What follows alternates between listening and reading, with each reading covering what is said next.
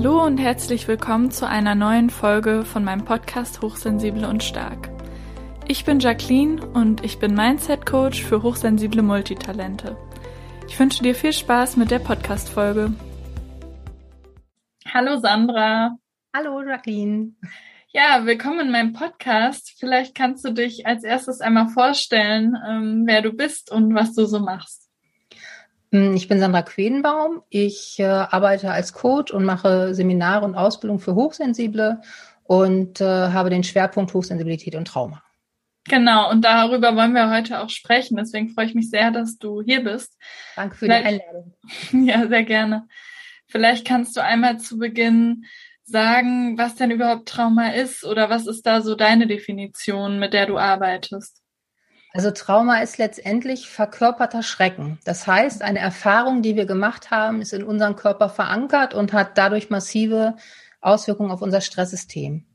So, und ja. äh, also das ist so vom, vom, Grund her, was ein Trauma eigentlich ist. Und das kann aus ganz unterschiedlichen, ähm, durch ganz unterschiedliche Einflüsse entstehen.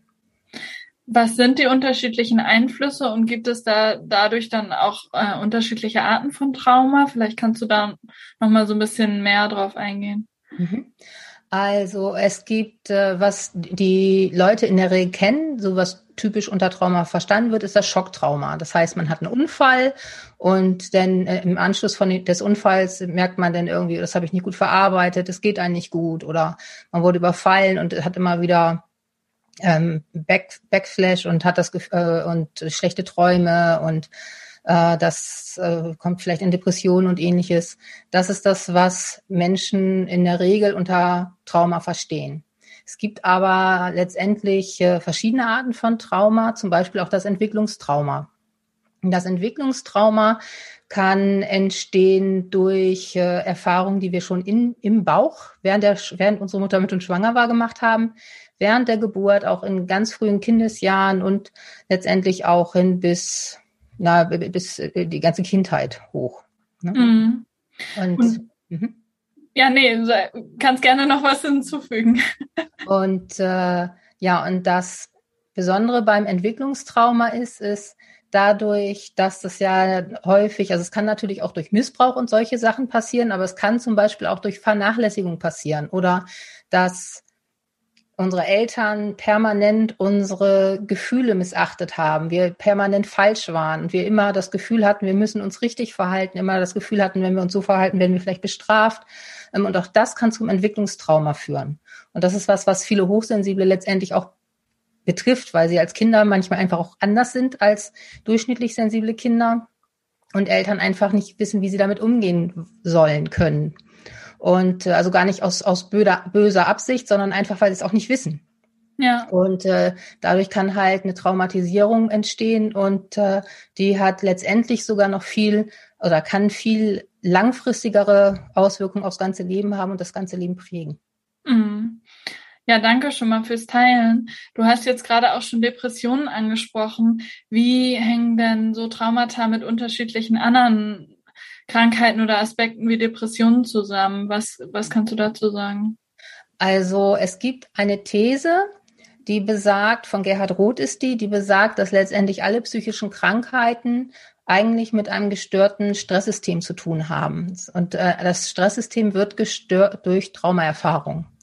Und ähm, eine Depression mh, hm, entsteht dadurch, dass unser Stresssystem letztendlich, mh, hm, es gibt einmal den Zustand der Übererregung. Da sind wir im Angriff-Flucht-Modus. Das ist das, wenn der Löwe kommt und die Antilope sieht das und sieht, ach ja, jetzt hau ich ganz schnell ab. Oder denkt, ich will meine Kinder verteidigen und greift im Zweifelsfall sogar den Löwen an. Sowas gibt's ja manchmal auch. Und äh, dann sind wir im Angriff-Flucht-Modus.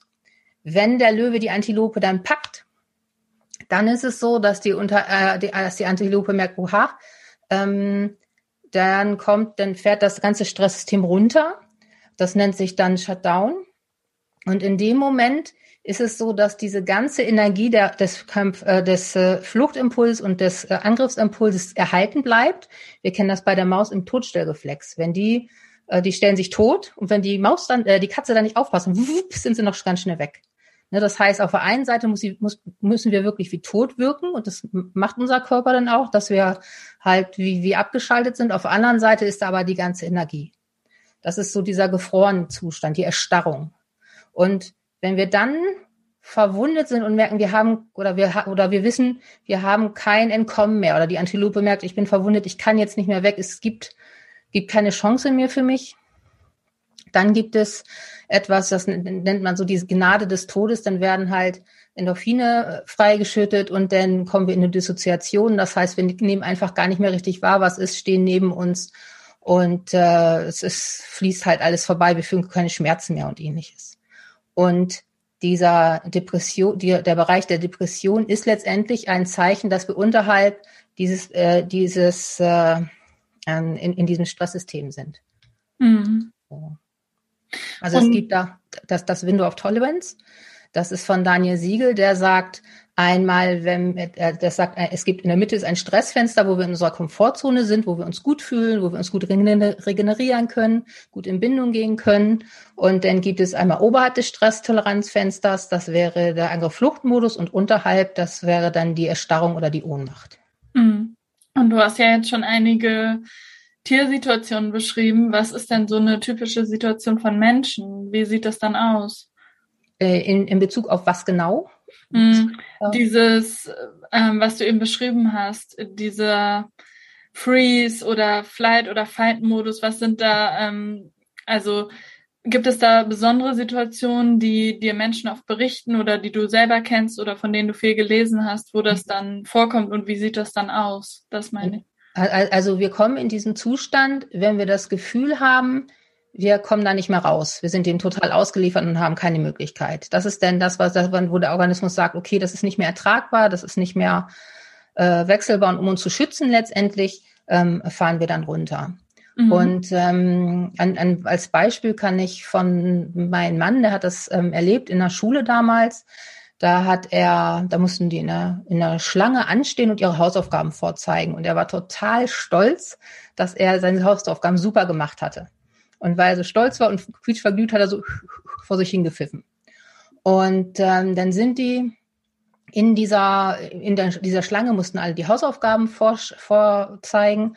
Und auf einmal, die Klasse war vorher total ruhig und die sind aber leiser geworden. Und er hat es einfach nicht mitgekriegt, weil er so in, in, mit sich so vertieft war.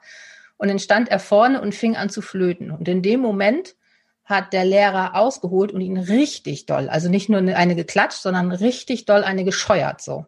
Und was dann passiert ist in dem Moment, ist, dass er halt völlig erstarrt ist und sich gleich eingepinkelt hat. Ne? Das ist zum Beispiel ein Zeichen, dann, ähm, wenn wir in dieser Erstarrung sind, dann können wir zum Teil einfach das Wasser nicht mehr halten.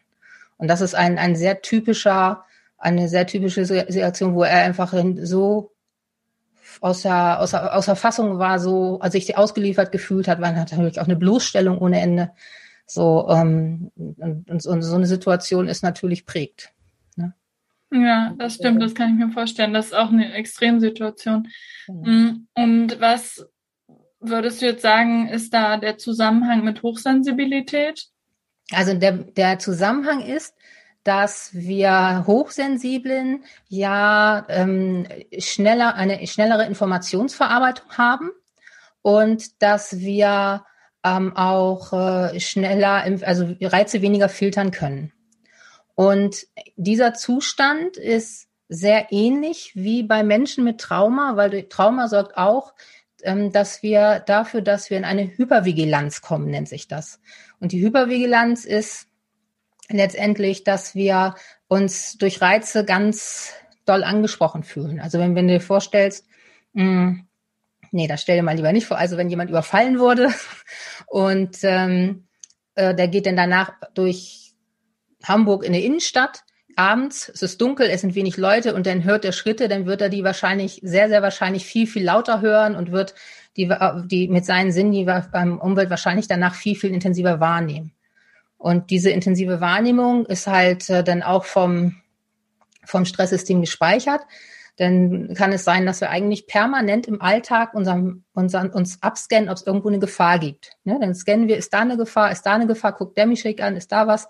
Und wir scannen nur die Gefahr ab und Bestätigung ist aber eigentlich nicht, dass wir auch sicher sind, weil im größten Teil unseres Lebens sind wir eigentlich sicher, im besten Falle. Ne? So.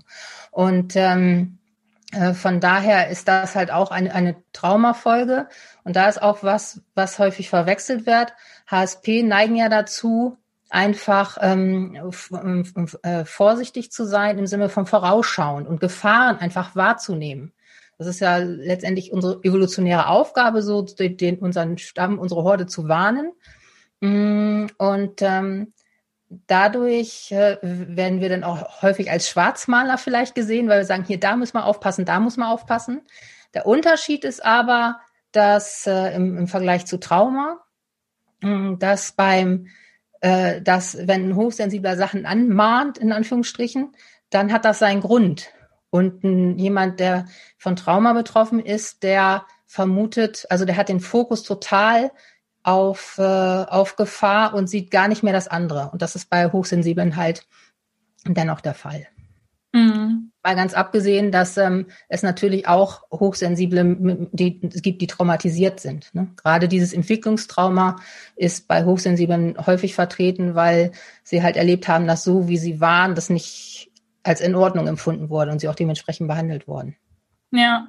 Und gibt es noch andere Aspekte, wie man Trauma und Hochsensibilität auseinanderhalten kann? Oder ist das auch einfach schwer, weil, wie du eben schon gesagt hast, es kann ja auch beides auf einmal sein? Mhm. Also, was meine Beobachtung ist, ist, dass sich Hochsensible viele Fähigkeiten noch erhalten, die nur aktiviert werden müssen, die durch die durchschnittlich sensible zu, ähm, durch Trauma, gerade bei Entwicklungstrauma, einfach ganz fast wie neu erlernen müssen. Da braucht es bei Hochsensiblen häufig nur eine Aktivierung. Das wäre zum Beispiel die Körperwahrnehmung. Ne? Trau Trauma sorgt dafür, dass wir uns nicht gut fühlen können. Also wenn du dir vorstellst, du bist im Angriff-Fluchtmodus und dann merkst, oh, im, im Schuh, da drückt ein Stein und der Löwe kommt und will dich gerade aufessen, dann passt das nicht so gut. Ne? Und äh, deswegen sind wir dann nicht so fähig äh, äh, zu fühlen, einfach um uns zu schützen. Und bei und äh, Menschen, die halt an Entwicklungstrauma, äh, vom Entwicklungstrauma betroffen sind, das ist häufig so, dass die sehr wenig bis also bis fast gar kein Körpergefühl haben, die zum Teil völlig von ihrem Körper dissoziiert sind, die alles im Kopf machen und ähm, bei Hochsensiblen mit Traumaerfahrungen, da ist trotzdem immer noch eine Verbindung da. Die haben dieses Frühwarnsystem im Körper, die können da sehr wohl anknüpfen an die, an die Gefühle und es muss mh, mm, einfach nur aktiviert werden. Für Hochsensible ist es so, die, ähm, die nehmen ihr Bauchgefühl zwar wahr, aber sie trauen den nicht, weil sie ewig gelernt haben, irgendwie, sie waren bei, bei, zu Besuch beim Nachbarn und dann sollen sie die Hand geben als Kinder und dann sagt, oh, ich mag, mag das nicht und dann sagen die Eltern, nee, komm, gib ihm die Hand, das ist unhöflich. Oder das Kind sagt, es hat einen Stein in den Schuh und äh, die Eltern sagen, ah, da ist nichts, jetzt stell dich nicht so an. Und irgendwann beginnt das Kind zu denken, weil für die sind Mama und Papa einfach alles, der die denken als kleines Kind, die haben recht. Und dann fangen wir an zu glauben, die anderen haben recht und unsere Wahrnehmung ist einfach Quatsch, weil es uns auch ganz oft suggeriert wird. Und ähm, bei Hochsensiblen ist es so, dass sie dieses Grundgefühl aber trotzdem noch immer da haben. Sie glauben denen nur nicht. Wenn ich, ich arbeite manchmal im Coaching mit ähm, Videoaufnahmen und da ist es so, wenn ich dann frage, naja, in dieser in dieser Situation, wie geht's denn dir damit? Und dann sieht man dann so, auch eigentlich ganz gut. Ne, also der Körper war vorher ganz klar, das geht ihnen nicht gut damit. Aber dann wird denn, dann denken sie, hm, was, wie sollte es mir denn gehen? Was würden andere denken? Vielleicht auch, was denke ich als Coach darüber? Und äh, dann wird das so drüber gezogen. Und das ist halt äh, ein ganz wichtiger Punkt jetzt im Coaching, dass sie diese Situation auf Video sehen, wie das passiert, um da zu sehen, Mensch, und ich habe die Information, auch wenn, wenn die mit Menschen zusammen sind, dass sie schon wenn bei Menschen, die ihnen nicht gut tun, vorher gleich von Anfang an eigentlich den Impuls haben, das ist aber komisch. Und nett, wie hochsensibel sind, sagen sie ja, ja, aber man muss man nicht vorurteilen. Und ähm, ich kenne ihn ja noch gar nicht oder so. Und dann ähm, hat man den Salat. Ja, ja, das ist super spannend. Ich habe da auch schon öfter mit Hochsensiblen zu gearbeitet, zu diesen das ist ja auch so ein bisschen seiner eigenen Intuition oder seinen eigenen Gefühlen wieder mehr trauen und die auch mhm. wieder mehr benutzen. Und ich habe auch das interessant, dass du sagst, die Erfahrung gemacht, dass das aber was ist, was man dann auch wiederfinden kann und was man dann auch quasi trainieren kann und wo man wieder hinfinden kann. Also ja, genau. das genau. Genau. Ja. Und das ist für alle, also auch für Hochsensible und für Menschen, die nicht hochsensibel sind und von Trauma betroffen. Also das ist das ist äh, sozusagen nachholbar, lernbar.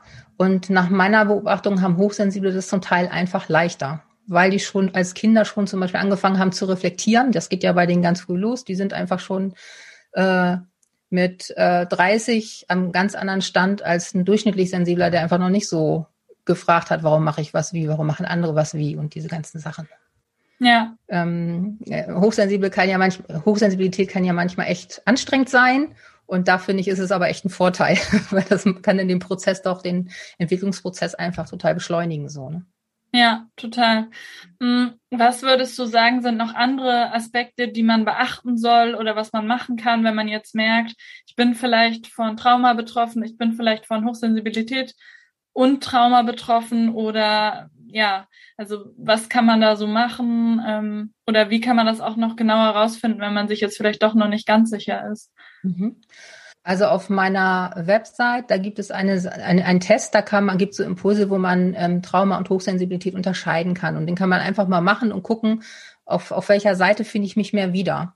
Und bei Hochsensiblen mit Traumaerfahrungen, da ist es so, dass sie einfach auf beiden Seiten vertreten sind. Ne? Weil man ähm, Hochsensible, die Glück gehabt haben, die halt äh, gut durchgekommen sind, die sind dann nur auf der hochsensiblen Seite und Leute, die nicht hochsensibel sind, sind dann wirklich halt auch nur auf der, auf der Seite, die klar für Trauma sprechen. Das könnte ein, ein, ein Zeichen sein einfach. Ja. Und was würdest du empfehlen, wenn man das jetzt eh schon gemerkt hat oder weiß? Was kann man dann alles machen? Mhm. Also für sich selber kann man ganz viel machen über Körperwahrnehmung, über diese Sachen wieder in die Intuition zu kommen. Gleichzeitig denke ich, das ist mein, äh, meine Landkarte, das glaube ich, dass ein Trauma letztendlich alleine nicht lösbar ist. Weil das Trauma ist entstanden, weil wir zu einer Zeit, wo wir jemand anders gebraucht hatten, kein anderer da war. Ne? Wenn, wenn wir haben als Baby geschrien und Mama und Papa haben sich nicht gekümmert und dann lernen wir irgendwie, wir sind ganz alleine, für das Kind ist eine lebensbedrohliche Situation und ähm, was wir versuchen, wir versuchen das dann irgendwie alleine zu regeln, aber ein Baby kann das noch nicht regeln, das kann sich nicht selbst regulieren. Und äh, was dann in Mitleidenschaft gezogen ist, ist die Fähigkeit der Selbstregulation. Weil wir lernen die Selbstregulation über Fremdregulation, über unsere Eltern. Ne? Wenn wir ähm, angenommen, äh, das Baby hat eine Windel gemacht und äh, die Eltern kümmern sich dann und so, ah, hast einen kleinen Stinker und komm mal her, machen wir sauber. Dann lernt das Kind, okay, es ist was Unangenehmes und gleichzeitig auch etwas Angenehmes, und zwar die Zuwendung der Eltern. Wenn das aber nicht so ist, wenn das vielleicht sogar noch an, es gibt ja leider Eltern, die ihre Kinder dafür sogar noch anschreien oder die ewig drinnen sitzen lassen und so, will ich jetzt gar nicht weiter, weiter darauf eingehen. Aber ähm, wenn wir solche Erfahrungen machen, dann lernen wir, wir sind mit dem Schlimm einfach alleine. So. Und was es braucht, damit das Stresssystem sich wieder regenerieren kann und in, in Ausgleich kommen kann, ist diese Erfahrung, wir, es, wir haben Zustände, in denen es uns nicht gut geht. Und da ist jemand, der für uns da ist, der uns so annimmt, wie wir sind und der auch wirklich greifbar ist. Mhm. Das ist ein ganz wichtiger Punkt.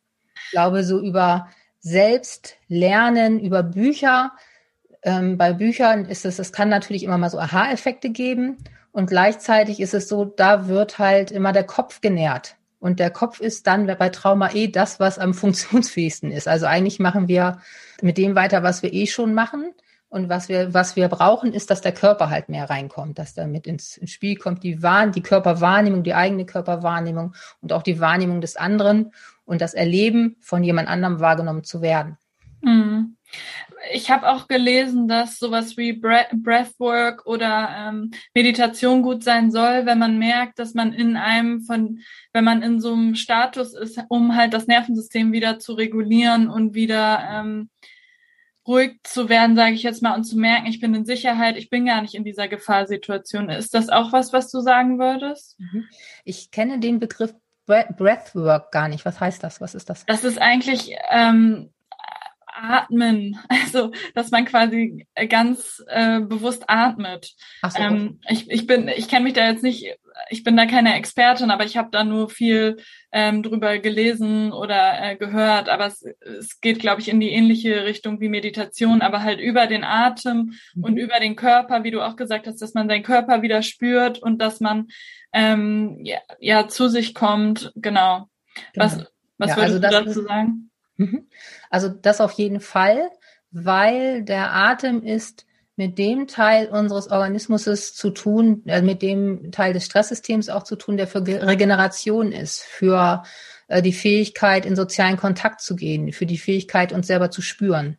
Und dafür ist Atem eine sehr gute äh, Möglichkeit. Wichtig ist aber, und deswegen habe ich genau nachgefragt, es gibt ja manchmal solche Atemtechniken, wie man so macht. Das nicht. ne, ja. Es geht ums Ausatmen, äh, äh, ähm, vielleicht auch länger auszuatmen als beim Einatmen, das in Ruhe zu machen. Ähm, und Yoga, also auch auf, und das auch zu spüren, wenn ich atme, dass ich sowohl Brustkorb als auch mit Bauch atme und nicht nur im Brustkorb oder nur im Bauch atme. Also über die, also über diese Atemtechniken kann man ganz viel machen, was das Stresssystem beruhigt und über Yoga auch, weil da sind auch ganz viele Elemente drin. Einmal die Körperbewegung, die Ruhe in Bewegung, denn ist da das Atmen mit bei, denn auch da wird ja auch getönt. Das ist auch, da freut sich der, äh, das Stress, dieser, dieser Nerv, der dafür zuständig, der Vagusnerv freut sich da mhm. auch.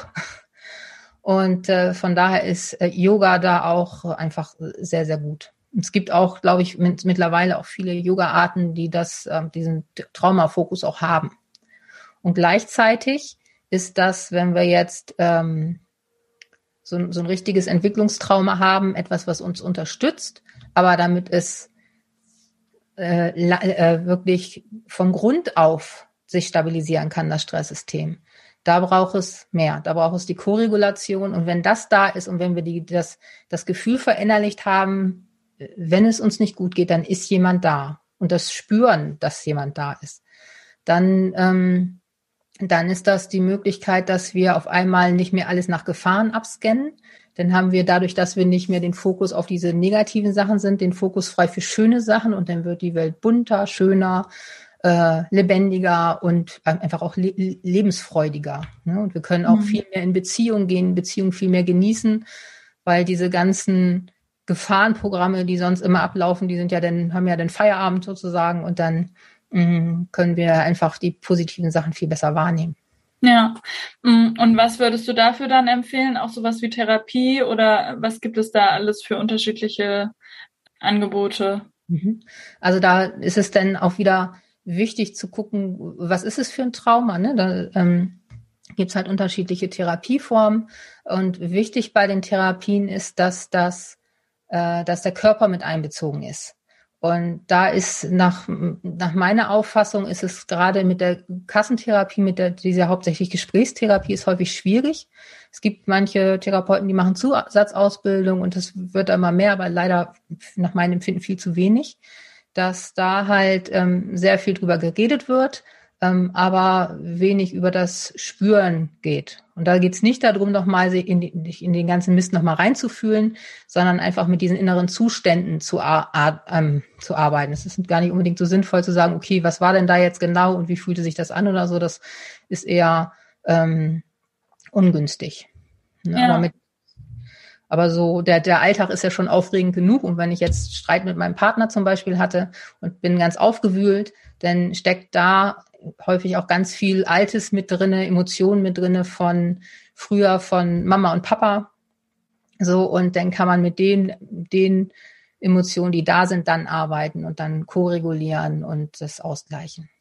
Ja, ja, super spannend. Ähm, was würdest du denn jetzt als Abschlussfrage sagen? Was kannst du allen Menschen noch mit auf den Weg geben, die vielleicht jetzt diese, genau diese Podcast-Folge hören? Mhm. Also, wenn du, ich werde ja häufig so gefragt, wie ist es mit der Hochsensibilität und dem Und, und den Trauma, was soll ich denn als erstes machen? Und äh, im besten Fall ist es natürlich so, wenn du jemanden hast, der dich unterstützt, einen Therapeuten, der sich mit beiden auskennt. Ne? Weil das ist, ist ähm, macht es auf, auf jeden Fall einiges leichter. Gleichzeitig ist es so, dass ähm, da gibt es ja nun nicht so viele von. Bei Therapeuten ist es ja auch häufig so, dass die von dem Konzept, dass sie es gar nicht kennen oder nicht so viel davon halten. So. Wenn du dann aber eine gute äh, körperorientierte Traumatherapie hast, dann ist das mit der Hochsensibilität äh, dann auch nicht mehr so wichtig, weil wenn du hm, die, wenn du wirklich unter der Hochsensibilität leidest, dann ist das nach meiner Erfahrung liegt es nicht an der Hochsensibilität, sondern an den Erfahrungen, die wir damit gemacht haben. Da ist dann sehr, sehr häufig einfach auch ein Entwicklungstrauma hinter, so dass dass wir so leiden. Und wenn wir dann nur versuchen, an der Hochsensibilität irgendwie zu arbeiten und versuchen, ich muss das nur akzeptieren, ich muss mich nur so nehmen, wie ich bin und diese ganzen Sachen, die sind natürlich auch wichtig, ganz, ganz, ganz klar. Und gleichzeitig langt das alleine, wenn da so ein Entwicklungstrauma ist, ist das häufig auch einfach gar nicht möglich, weil unser Stresssystem da immer gegenarbeitet, weil das einfach immer für uns in Sorge um uns ist und uns äh, versucht zu schützen, vielleicht auch zu fühlen einfach, weil wir denken, wenn das denkt, wenn wir das fühlen, wird es zu viel für uns. Und von daher ist es da auf jeden Fall wichtig, erstmal das Trauma zu machen. Und das, das die, wenn das Trauma bearbeitet ist, dann kann man die Hochsensibilität auch einfach viel mehr genießen und das, die schönen Vorteile davon dann auch viel mehr nutzen einfach. Denn, und dann ist es auch ein Geschenk. Und vorher kann es sein, wenn man da noch ähm, einfach viel Trauma hat und dann sagt, ah, naja, Hochsensibilität ist geschenkt, dann ist diese Aussage allein schon ein Schlag ins Gesicht, weil man merkt, für mich ist das überhaupt kein Geschenk. Ich finde es nur anstrengend. So. Ja. Ja, danke für dein äh, ganzes Wissen und den Input. Ähm, wenn jetzt jemand noch mehr von dir erfahren möchte, wo bist du am besten zu finden? Also unter www.lösungscoaching.de ähm, kann man mich erreichen und halt auch über meinen YouTube-Kanal. Einfach Sandra Quedenbaum und dann findet man mich. Ja, das verlinke ich auf jeden Fall. Dann ja, vielen lieben Dank für das Interview und bis bald. Tschüss. Ja, tschüss, Dankeschön.